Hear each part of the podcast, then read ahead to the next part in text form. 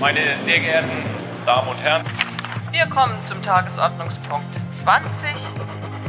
In dieser Sache besteht dringender Handlungsbedarf. Das ist eine Mehrheit. Der Bundesrat hat eben einstimmig die Grundgesetzänderung beschlossen.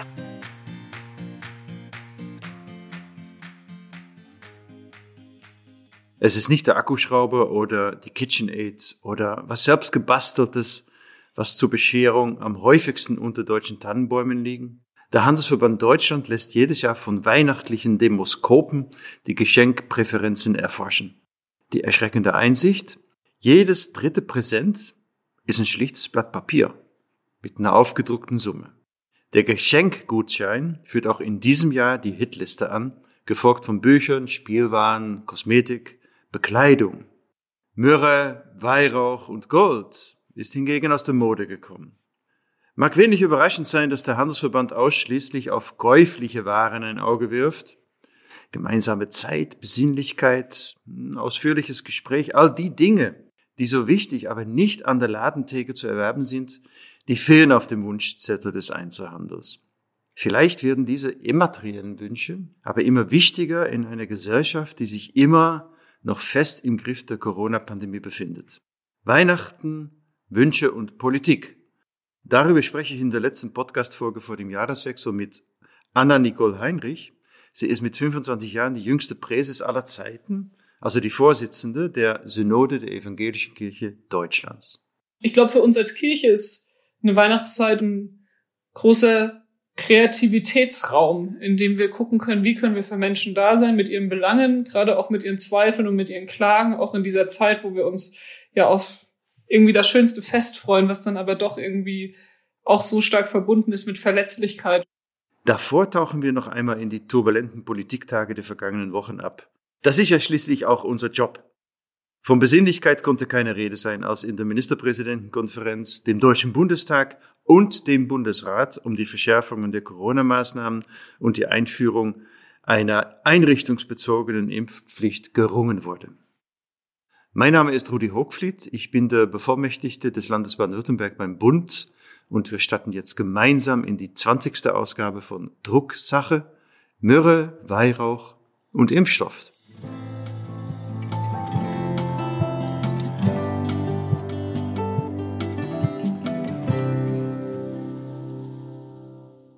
Deutschland ist nicht gespalten. Es gefällt mir nicht, dass eine solche Diskussion in diesem Land stattfindet. Die überwiegende Mehrheit der Bürgerinnen und Bürger hat sich impfen lassen. Sehr, sehr viele.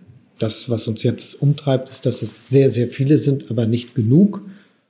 Um genau dieses Problem endlich in den Griff zu bekommen, werden die Rufe nach einer allgemeinen Impfpflicht immer lauter.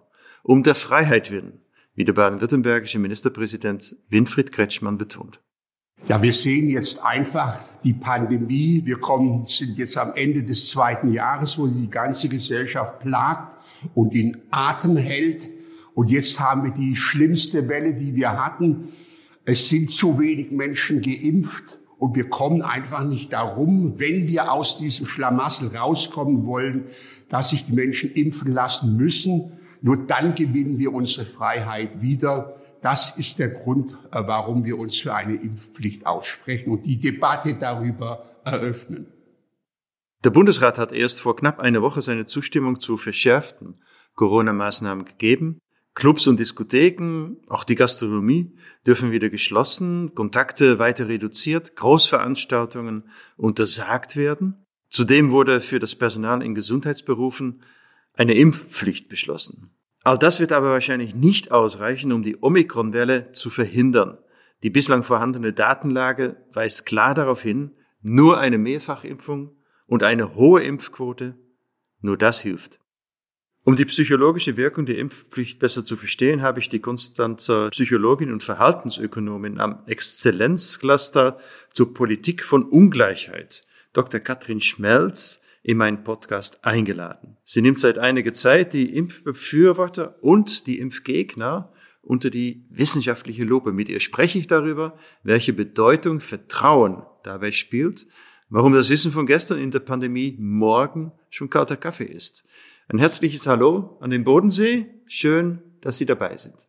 Hallo in den Norden. Frau Dr. Schmerz, gemeinsam mit Ihrem amerikanischen Kollegen Professor Dr. Samuel Bowles haben Sie sich mit der Impfbereitschaft in Deutschland beschäftigt und sind in diesem Zusammenhang auch der Frage nach möglichen Auswirkungen einer Impfpflicht nachgegangen. Äh, wir wollen gleich ausführlich über Ihre Erkenntnisse sprechen, aber vielleicht können Sie uns Laien zu Beginn kurz skizzieren, wie nähert man sich wissenschaftlich dieser doch schwierigen Frage? Ja, wir haben von Beginn der Pandemie an ähm, repräsentative Stichproben der Deutschen befragt nach ihrer, nach ihrem Einverständnis, sich impfen zu lassen, wenn die Impfung freiwillig ist, aber von der Regierung dringend empfohlen und wenn sie verpflichtend ist und eben kontrolliert wird. Und diese Fragen haben wir den gleichen Personen immer wieder gestellt zu den ersten drei Lockdowns und sehen da eben auch, wie sich die Impfbereitschaft unter Freiwilligkeit und unter einer Impfpflicht über die Zeit verändert. Wir haben eine Impfquote unter den vollständig Geimpften von 70 Prozent ungefähr, das ist richtig. Aber wenn man guckt, unter der Erwachsenenbevölkerung, diejenigen, die noch nicht geimpft sind, sind nur noch 16 Prozent. Und das ist schon eine andere Größenordnung, über die man da spricht und wo man auch anders vielleicht rangeht. Es ist eben nicht die Gesellschaft ist ein Drittel, zwei Drittel gespalten, sondern unter den 30 Prozent sind Kinder und Jugendliche, die sich noch nicht lange impfen lassen können.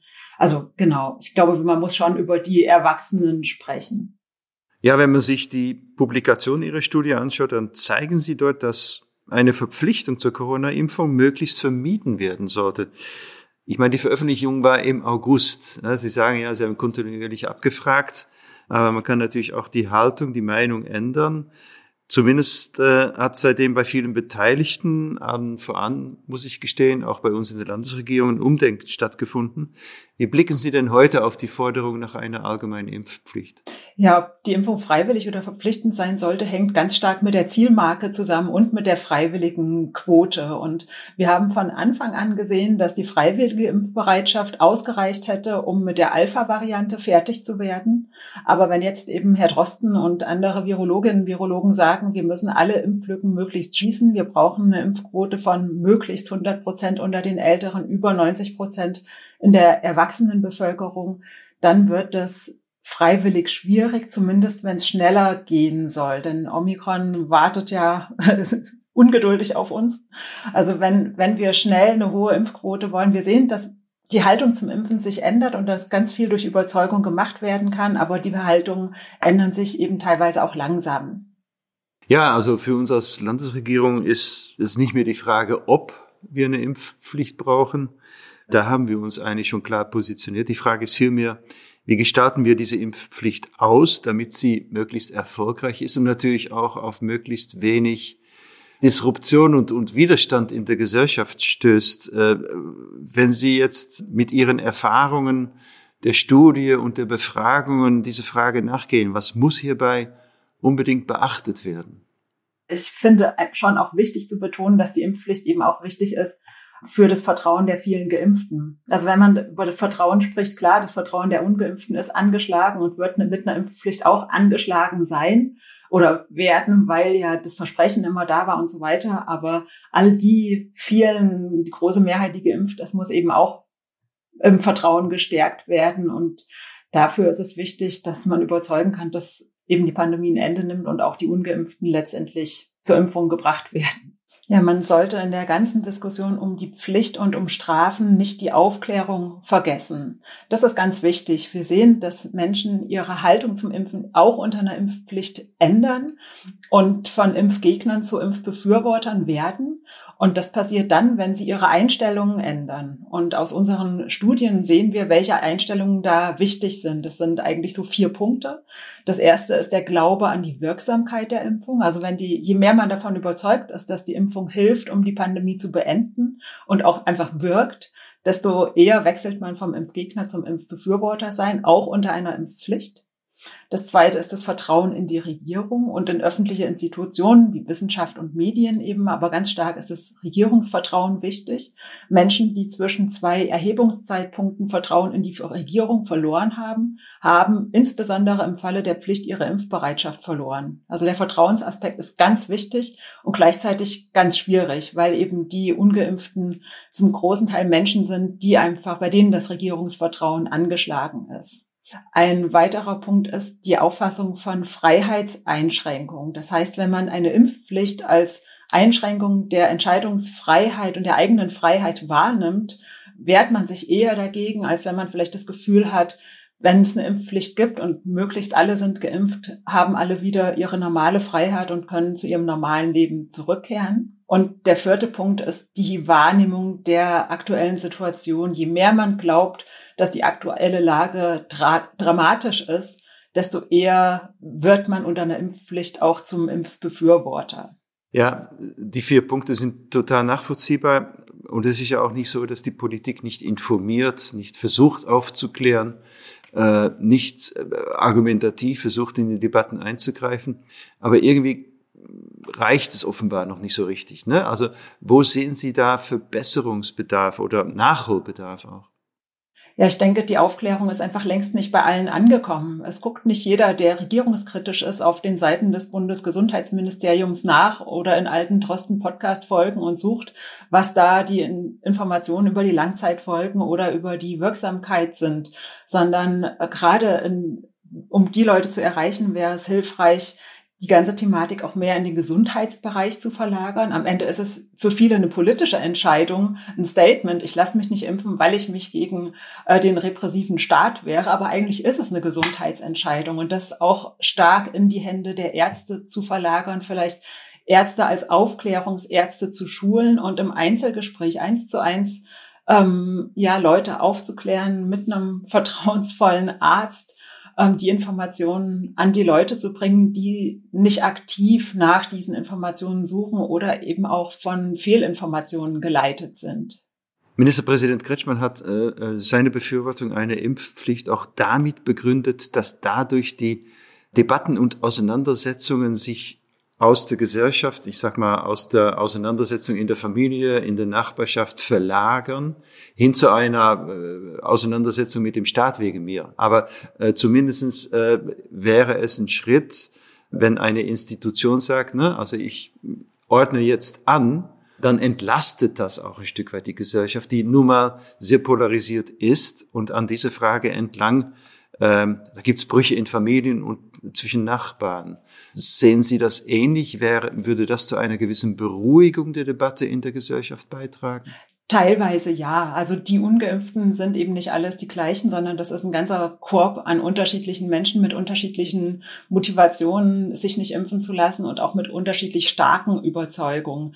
Und bei einigen kann das oder wird es durchaus dazu führen, dass sie sagen, gut, es ist jetzt nichts mehr, worüber ich mir Gedanken machen muss. Es gibt die Pflicht, also muss ich mich jetzt impfen lassen und dann mache ich das. Den Teil der Ungeimpften wird es auf jeden Fall geben.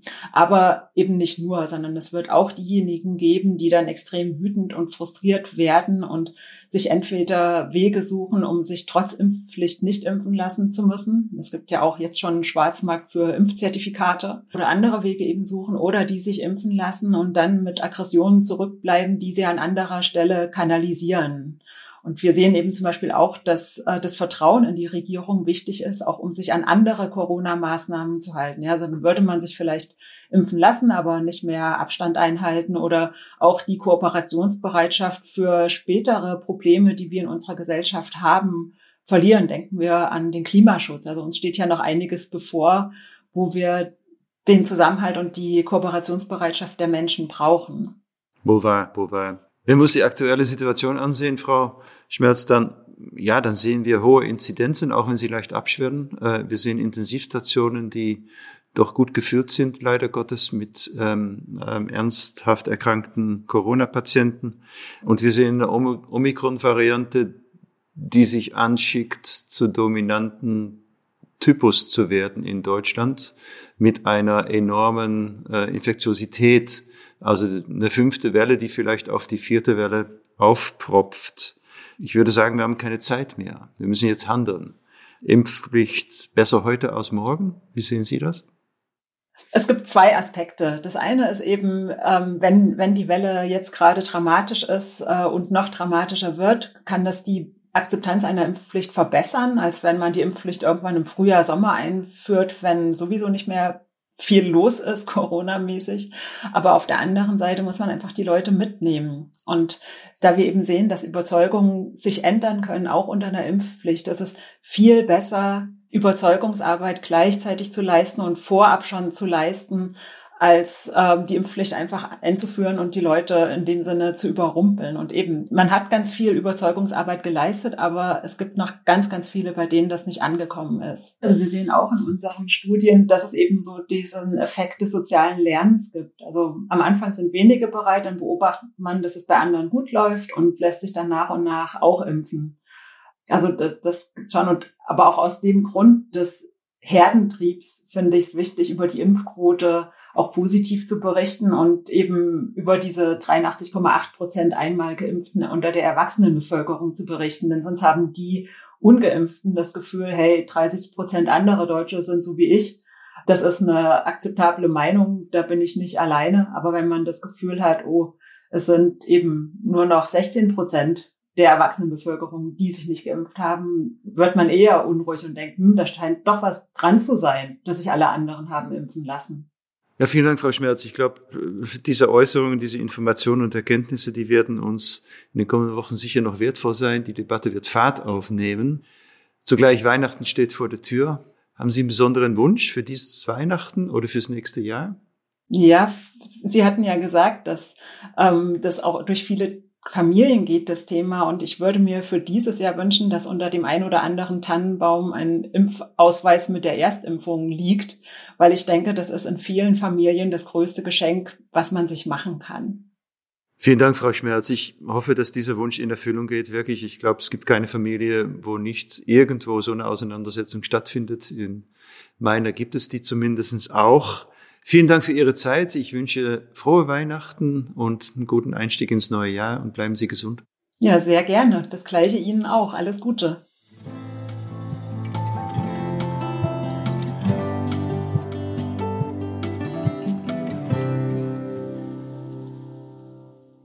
Ja, nicht nur Wünsche, sondern auch der Wunschzettel hat sich über die Jahre verändert.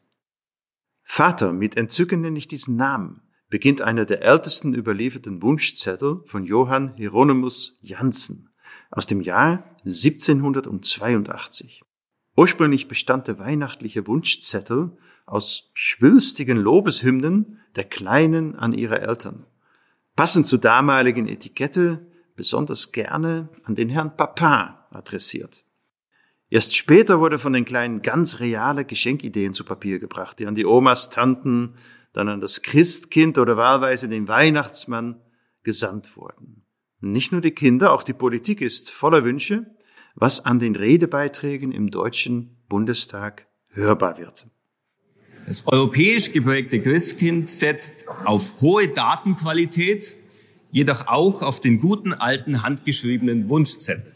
Drei Parteien, drei Wunschzettel für Weihnachten. Ich hoffe, dass das Nürnberger Christkind diesen Wunschzettel annimmt. Sie schreiben pünktlich zum Jahresende einen Wunschzettel an den Weihnachtsmann. Nur messen die Menschen in Deutschland sie nicht an ihren Wünschen, sondern an ihren Taten. Um über Wünsche, Politik und vor allem Weihnachten zu sprechen, freue ich mich, Anna Nicole Heinrich zu begrüßen. Sie wurde im Mai dieses Jahres zu Präses der Synode der Evangelischen Kirche in Deutschland gewählt. Die Synode, ja, das ist sowas wie äh, das Parlament der Kirche. Und äh, im Hauptberuf ist die 25-jährige Masterstudentin an der Universität Regensburg. Frau Heinrich, herzlich willkommen. Ja, danke, dass ich äh, heute hier sein darf. Ihr habt gesagt, Sie sind 25. Nervt Sie das eigentlich, dass Sie dauernd auf dieses äh, noch junge Alter angesprochen werden? Jetzt dachte ich, Sie fragen, nervt Sie das, dass Sie 25 Jahre alt sind? Heute ist mir aufgefallen, ich habe vor sechs Jahren Abi gemacht, da komme ich mir schon extrem alt vor. Ähm, wenn man das so sagt, ich darf schon seit sieben Jahren Auto fahren. Eieiei, wie erwachsen. Nee, es ist total in Ordnung, weil es ist eigentlich immer ein ganz netter Gesprächseinstieg und man kommt ja dann auch schnell zu anderen Themen, die nichts mehr mit dem Alter zu tun haben. Ja, beim Präses, da sieht man irgendwelche grauhaarige Herren, ne? immer noch vor dem geistigen Auge. Und insofern, ich finde es mehr als erfrischend. Ähm, und es ist auch ein gutes Signal, glaube ich, für die evangelische Kirche. Was macht denn eigentlich so eine Präses? Ja, Sie haben es ja schon ganz treffend beschrieben, ne? Das, die Synode ist das Kirchenparlament und die Präses am Anfang habe ich ein bisschen mit dem Wort gefremdelt, weil ich mir dachte, Herr Präses, warum heißt das nicht Vorsitzende oder Präsidentin? Dann wird es wenigstens jeder verstehen. Aber Präses heißt so, also prima inter pares, also erste untergleichen, ist irgendwie so ein bisschen mehr Teamgedanke. Und die Präses leitet sozusagen das Team der Synode, das heißt, die Parlamentssitzungen vorzubereiten, aber auch die unterjährigen Ausschusssitzungen irgendwie im Blick zu behalten und mit dem Präsidium gemeinsam unterjährig eben die Belange des Parlaments zu vertreten. Man könnte also so ein Stück weit sagen, wie so ein bisschen Bundestagspräsidentin. Nur halt für die Kirche. Eine ehrenwerte Rolle, ja großartig, aber Sie sind natürlich nicht nur eine in, in, in leitender oder moderierender Funktion, Sie sind ja auch ein Stück weit das Gesicht der evangelischen Synode. Ja, das, das ist ja schon so ein bisschen das Spannende, was diese kirchliche Struktur und auch die Leitungsorgane in der Kirche ausmacht, ne? dass ich sozusagen als Parlamentsvorsitzende auch im Rat der EKD bin, was ähm, ja im Grunde der Rat der EKD die Stimme der evangelischen Kirche in Deutschland ist und somit das stimmt schon, nicht nur in der moderierenden Rolle bin, sondern dann auch in der repräsentativen und ähm, auch gestaltenden, ja. Ja, großartig. Hört sich spannend an. Zumal Sie ja, wenn ich Wikipedia glauben darf, aus einem nicht-christlichen Elternhaus kommen. Was verbindet Sie persönlich mit Weihnachten? Zusammenkommen mit meiner Family. Also ich bin sozusagen immer in Patchwork-Families aufgewachsen. Meine Eltern haben sich relativ früh scheiden lassen und somit war Weihnachten für mich immer ein zur Oma fahren, der Papa kommt, alle meine Onkels kommen, meine Tanten kommen, aber meine Mama ist trotzdem noch dabei, weil sich trotzdem alle noch gut verstehen und immer, ja, nicht nur intakte Familie sozusagen mimen, sondern wirklich um diese Weihnachtszeit ähm, immer intakte Familie sein. Das verbinde ich stark mit Weihnachten. Ja, jetzt, äh, Frau Heinig, ich habe vorhin schon im Podcast äh, natürlich auch über die Bekämpfung der Corona-Pandemie äh, gesprochen. Und äh, gerade jetzt in so einer Krisenzeit, da sehen sich alle ja nach Halt. Da geht es nicht so sehr um das Materielle, sondern auch zumindest um ganz andere Werte. Nehmen Sie das auch so wahr ähm, in Ihrer ähm, Funktion als Präses der Synode, dass es in schwierigen Zeiten sowas wie eine Rückbesinnung auf ideale Werte gibt? Sind das äh, Signale, die bei der Kirche ankommen? Wie ändert sich da vielleicht die Rolle der Kirche?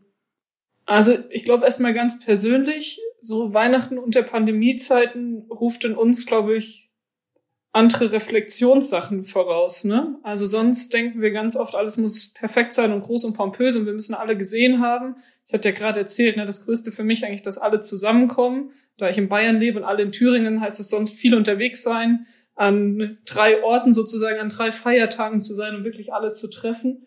Und allein die Reflexion darüber, ob das dieses Jahr verantwortlich wäre oder nicht, lässt den Horizont weiten über das persönliche Empfinden. Da geht es nämlich auf einmal nicht nur mehr drum, was ist für mich und meine Family am besten, sondern wer muss an den Feiertagen Zug fahren und muss ich da noch die Person X sein, die dabei ist? Oder kann ich mir auch andere Strukturen schaffen, um ein schönes Weihnachten, ein besinnliches Weihnachten zu haben, auch mit weniger persönlichen Kontakten? Und ich glaube, für uns als Kirche ist eine Weihnachtszeit unter Pandemiebedingungen und jetzt ist es schon die zweite intensive Weihnachtszeit unter Pandemiebedingungen einfach ein großer Kreativitätsraum, in dem wir gucken können, wie können wir für Menschen da sein mit ihren Belangen, gerade auch mit ihren Zweifeln und mit ihren Klagen, auch in dieser Zeit, wo wir uns ja auf irgendwie das schönste Fest freuen, was dann aber doch irgendwie auch so stark verbunden ist mit Verletzlichkeit oder so. Ich habe gestern drüber nachgedacht, weil ich so in so einem Abarbeiten-Modus war. Also ich habe dann gesagt, so, ab Montag sind schon viele Leute im Urlaub, so ich will ab Mittwoch auch Tabula Rasa und dann bis Heilig Drei König erstmal irgendwie so ein bisschen raus sein. Und dann so, was muss alles noch abgearbeitet und vorbereitet werden? Die To-Do-Liste muss weg. Irgendwie ist auch noch zu Hause gar nichts weihnachtlich dekoriert, weil es hat sich irgendwie in der WG noch keiner drum gekümmert. Irgendwie liegen noch andere Sachen an und so. Und alles muss perfekt sein, damit ich dann in die Weihnachtszeit gehen kann. Und dann haben wir eigentlich das Weihnachten vor Augen, ne? Pauken, Trompeten, der König kommt, es wird mächtig, krass und cool und alles ist perfekt. Und dann habe ich mir das alles angeguckt und habe gemeint, ja, okay, bei mir wird wahrscheinlich nichts perfekt, weil es wird trotzdem viel liegen geblieben sein, auch wenn ich am Mittwoch dann Tabula Rasa mache. Aber vielleicht ist das eigentlich auch so eine Rückbesinnung auf, auf dieses Weihnachten an der Krippe, was die Leute damals auch hatten. Ne? Sie haben den König erwartet, da kommt jetzt irgendwer mit Pauken und Trompeten und dann ist es verdammt noch mal nur so ein kleines Baby in der Krippe, wo wir vielleicht eigentlich nicht mit Pauken und Trompeten spielen sollten, sondern irgendwie nur leise summend daneben sitzen sollen, damit es nicht aufwacht, weil es irgendwie doch noch so klein und verletzlich ist. Und ja, das Bild fand ich gestern irgendwie ganz passend auch oder auch jetzt in der Zeit, wo wir sozusagen kurz davor stehen, uns zu überlegen, wie gestalten wir dieses Fest auch für uns hier in unseren Bezügen aus. Ja, und das Kind in der Krippe im Stall, da war gar nichts perfekt. Das war ein pures Improvisieren und äh, irgendwie über die Runden kommen. Also das muss es natürlich nicht für uns sein, aber äh, so dieses alles muss richtig und gut und vollendet sein und pompös. Das war für mich gestern auch so ein bisschen der Punkt mit, okay, es ist dann auch in Ordnung, wenn nicht alles erledigt ist, bis ich jetzt in die Weihnachtstage, die besinnliche Zeit starte. Weil das war es damals eben auch nicht. Hat sich denn insgesamt die Sicht auf Weihnachten für Sie verändert in den letzten Jahren? Oder vielleicht auch mit der neuen Rolle, die Sie jetzt einnehmen? Nee, ich glaube mit der Rolle nicht. Aber Sie hatten ja vorher gesagt, ich komme aus einer nicht-christlichen Familie. Eigentlich ist Weihnachten halt Party mit der Family.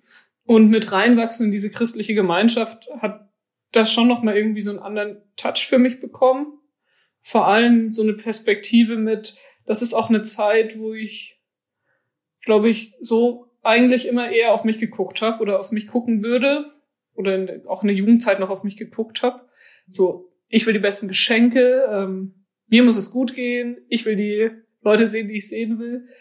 Und das mit Auseinandersetzung, und das kam aber nicht schon irgendwie in der Grundschule, ne, sondern irgendwie erst später dazu, mit der Auseinandersetzung auch mit der Weihnachtsbotschaft und sozusagen, das ist auch eine Zeit, wo ich mal weggehen kann vom Ich, auf andere zu gucken und das ist dann schon auch spannend zu sehen, wie man das dann irgendwie manchmal so ganz praktisch übersetzt. Ne? Dass ich mir jetzt überlege, wenn die Family fragt, was willst du eigentlich zu Weihnachten? Du hast doch alles. Also zu sagen, ja, und das stimmt und ich muss jetzt nicht noch das neueste technische Gimmick haben, sondern ähm, spende doch für XY.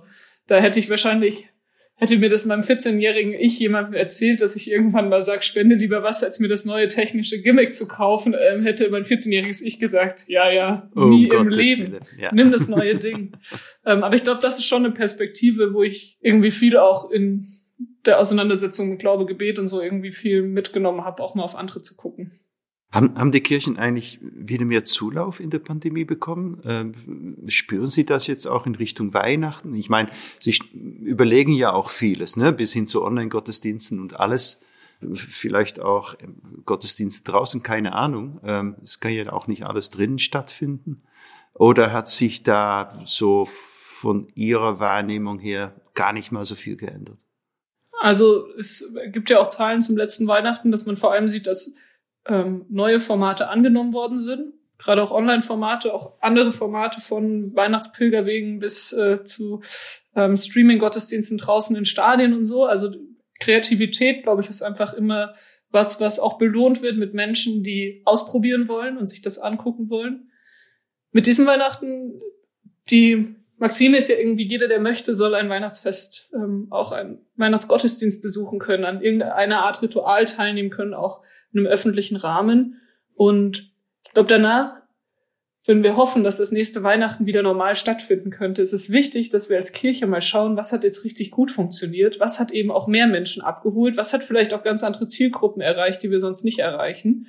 Und das dann auch zu bewahren, auch wenn keine Pandemie Ausnahmesituation mehr ist und die Kreativität nicht so aufgezwungen ist, dann trotzdem an den kreativen Formaten festzuhalten und nicht automatisch, vielleicht ist es am Ende die Erkenntnis, das funktioniert einfach am besten, aber nicht automatisch wieder zum 15 Uhr Familiengottesdienst, 22 Uhr Christmette zurückzukehren, sondern erstmal zu gucken, was kann es auch dazwischen oder anders geben. Ja, das ist vielleicht auch das Gute im Schlechten, ne? dass äh, man hat sich da kreativ weiterentwickelt, neue Formate entdeckt und vielleicht tun die auch. Ja, das ist äh, gilt für alle. Ich habe schon das Gefühl, ne, Krisen ähm, entwickeln schon auch irgend oder Krisen haben auch immer ein großes Kreativitätspotenzial. Aber trotzdem ist, ist mit Weihnachten sind natürlich viele Rituale verbunden. Was ist denn ein besonderes Weihnachtsritual für Sie? Haben wir letztes Jahr tatsächlich nicht gemacht und werden es dieses Jahr auch nicht machen, aber ich hoffe im nächsten Jahr wieder. Wenn ich ähm, Heiligabend bei meiner Family hier in Bayern verbringe, ist eigentlich ähm, mein liebstes Weihnachtsritual, mich mit meinem besten Kumpel um 22 Uhr zur Christmette zu treffen. Das machen wir schon seit der Konfizeit. aber eben nach der Christmette nicht wieder nach Hause zu gehen, sondern dann irgendwie noch drei, vier Stunden einfach draußen an Heiligabend rumzuhängen und uns über Gott und die Welt zu unterhalten. Ja, das ist wohl irgendwie so das, schon eigentlich eins meiner wichtigsten Weihnachtsrituale. Das sollten Sie nicht verlieren und bald möglichst wieder aufgreifen. und ähm, wir lieben natürlich auch die Christmette und haben das als Jugendliche nicht nur als Ausrede genutzt, dass wir noch mal raus durften. Okay, verstehe. Letzte Frage. Also zu Weihnachten gehört, gehört natürlich auch immer der Wunschzettel. Ihre zwei Wünsche. Wenn Sie zwei Wünsche hätten, ein persönlicher Wunsch und ein Wunsch an die Politik, was stünde dann auf Ihrem Wunschzettel heute? Mein persönlicher Wunsch wäre, dass meine gesamte Familie so verantwortlich wäre und geimpft wäre, dass ich guten Gewissens mit der ganzen Family feiern könnte. Mein Wunsch an die Politik ist, dass wir es gerade in dieser Weihnachtszeit, gerade in dieser kalten Zeit auch schaffen, ähm, nicht nur auf uns zu gucken, wie es uns geht, sondern auch an unsere Grenzen zu schauen, gerade auch an unsere europäischen Außengrenzen und diese Menschen gerade in dieser Jahreszeit nicht aus dem Blick verlieren und ähm, für ihre Rechte eintreten. Großartig. Vielen Dank, liebe Frau Heinrich, äh, für das Gespräch über Weihnachten und drumherum, über Ihre persönlichen Wünsche und über die Rituale. Äh, vielen Dank, dass Sie sich die Zeit genommen haben. Ich wünsche Ihnen gesegnete Weihnachten, geruhsame Tage und ach, treffen Sie sich doch mit Ihrem Kumpel. Äh, das ist unbedingt nötig, auch in diesen Zeiten. Ja, Dankeschön. Ähm, Ihnen auch gesegnete Weihnachten und ähm, gutes neues Jahr.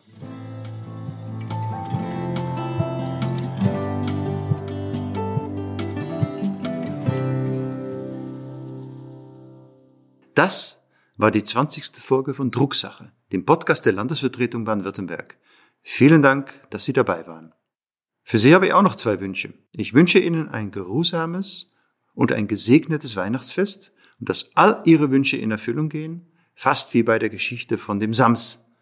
Nur einen Wunschpunkt sollten Sie auf jeden Fall zurückhalten. Man weiß ja nie, für was man den braucht.